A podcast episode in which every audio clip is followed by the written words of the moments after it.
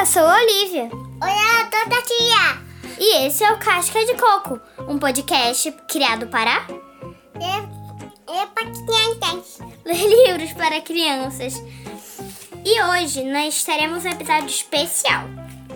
Leremos o livro O Menino que Tinha Medo de Errar e também leremos uma pequena história chamada O Segredo do Anel. Sobre o que, que você acha que fala a história O Menino que Tinha Medo de Errar, Cecília? De um menininho que tinha medo de errar?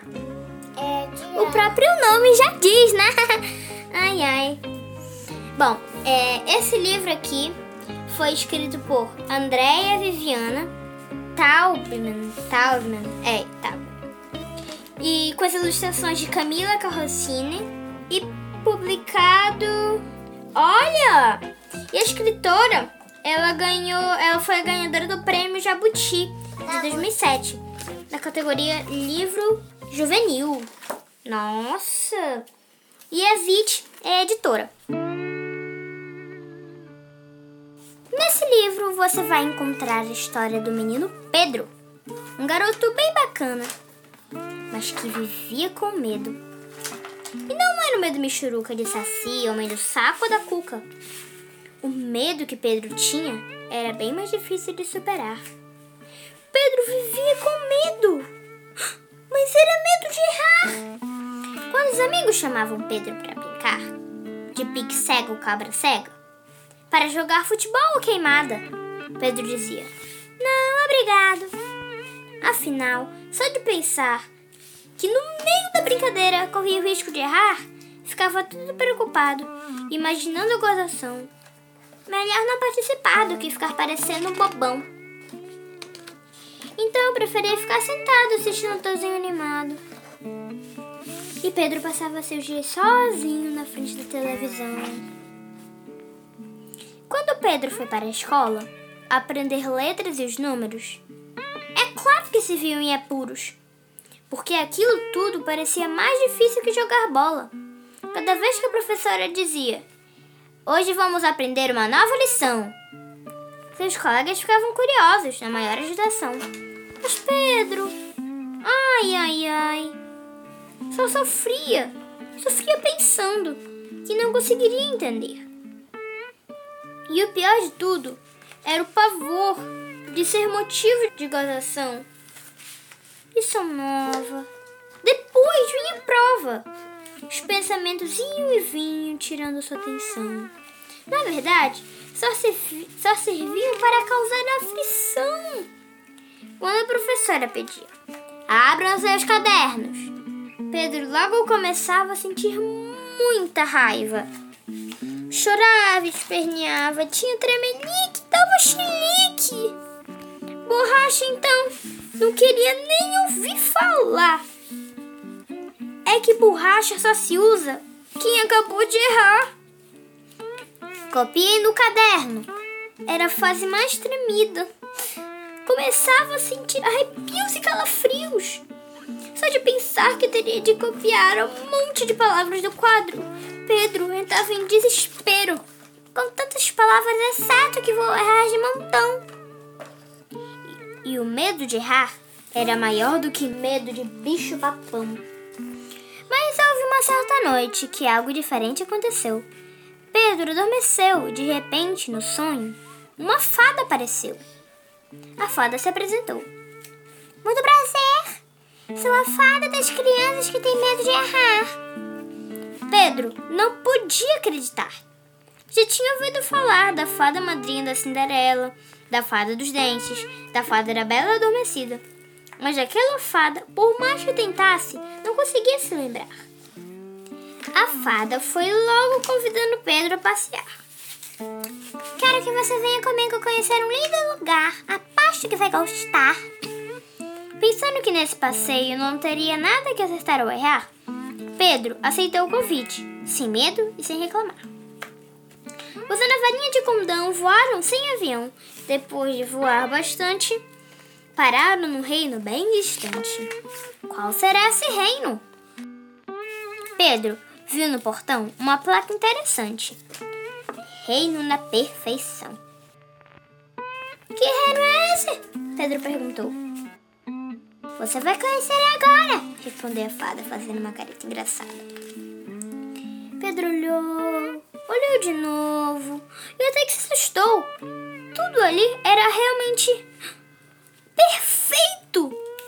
Nada parecia ter defeito. Todas as flores eram iguais, todas as casas eram iguais, tudo no mesmo tamanho e da mesma cor.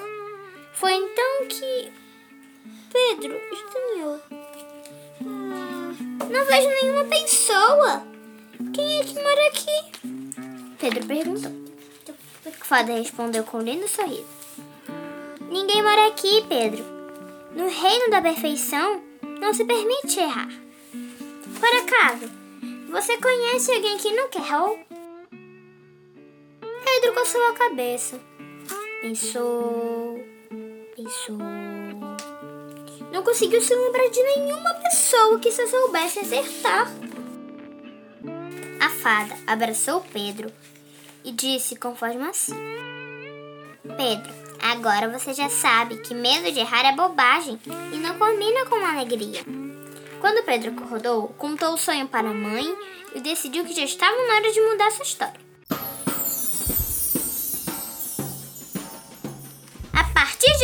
Não vamos ter medo de errar. E se isso acontecer e algum colega implicar, implicar, prometo que não vou ligar.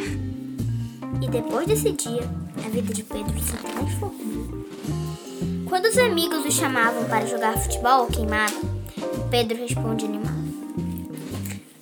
Oba! Vamos nos divertir um bocado! Já não se preocupa mais se vai jogar certo ou errado. Aproveita cada momento para ter os amigos ao seu lado. Na escola, então, que diferença? Pedro percebeu que aprender é mais legal do que se pensa. O que importa é descobrir que cada dia pode trazer de conhecimentos, novidades, experiências. Nem preciso dizer que hoje Pedro é um menino muito mais feliz. Porque entendeu que nessa vida todo mundo é aprendiz. E aí, vocês gostaram da história de Pedro? É bem bacana, né? Ah, ok, vamos ler agora essa história que ensina muitas lições, chamada O Segredo do Anel. Vou começar aqui para ler para vocês, tá? Lauro Henrique Júnior é, é o escritor desse livro. Uh, o Segredo do Anel e Outros Contos de Bem Viver. Outros Contos de Bem Viver é o nome desse livro. O Segredo do Anel. Certo dia, um rei mandou chamar à sua presença os homens mais sábios da corte e pediu: Quero que vocês elaborem um ensinamento que seja útil e verdadeiro em qualquer época e em qualquer situação. Mas esse ensinamento deve ser uma frase curta, para que eu possa levá-lo escondido debaixo da pedra de meu anel. Após uma longa discussão que durou dias e mais dias, os sábios finalmente chegaram uma mensagem perfeita. Eles escreveram a frase num pedaço de papel e entregaram ao rei. Porém, tinha uma condição. É, majestade, o senhor só deve ler essa frase no momento de extremo perigo. Quando achar que tudo está perdido. Ou então, no momento de máxima felicidade. Quando achar que tudo está perfeito. O soberano agradeceu e, sem ler o que estava escrito, colocou um pedacinho de papel debaixo da pedra de seu anel. Porém, para sua infelicidade, a hora do perigo logo chegou.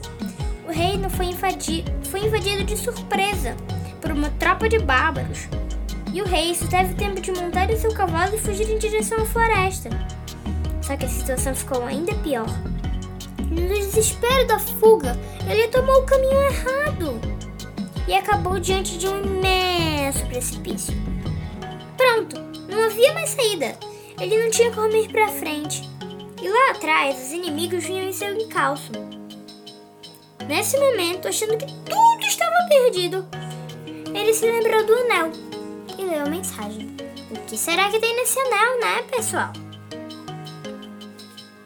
Isso também vai passar. Era a mensagem do anel. E foi como se, naquele instante, uma brisa de calma e tranquilidade soprasse de todos os cantos em volta do rei. A única coisa que ele sentia era uma profunda paz.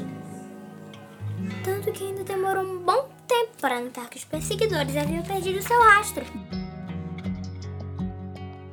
Com as esperanças renovadas, ele guardou o papelzinho de volta no anel e pegou o caminho para reunir-se com os homens.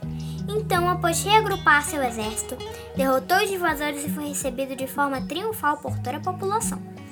Entretanto, na celebração da vitória, o soberano teria outra surpresa. Ele já estava todo orgulhoso, achando que era o rei dos reis, que ele mandava em tudo, em tudo no universo, e tudo estava perfeito quando de repente lembrou-se de que deveria ler a frase que guardara no anel também em momentos de máxima felicidade. Então ele leu. Isso também vai passar. Nesse instante, todo orgulho toda vaidade sumiram, restando apenas a paz que ele sentira antes.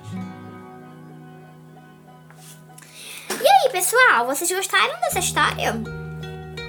Se você fosse um dos sábios da corte, que mensagem você poderia escrever para o rei? Bom, pessoal, muito obrigada. Tchau!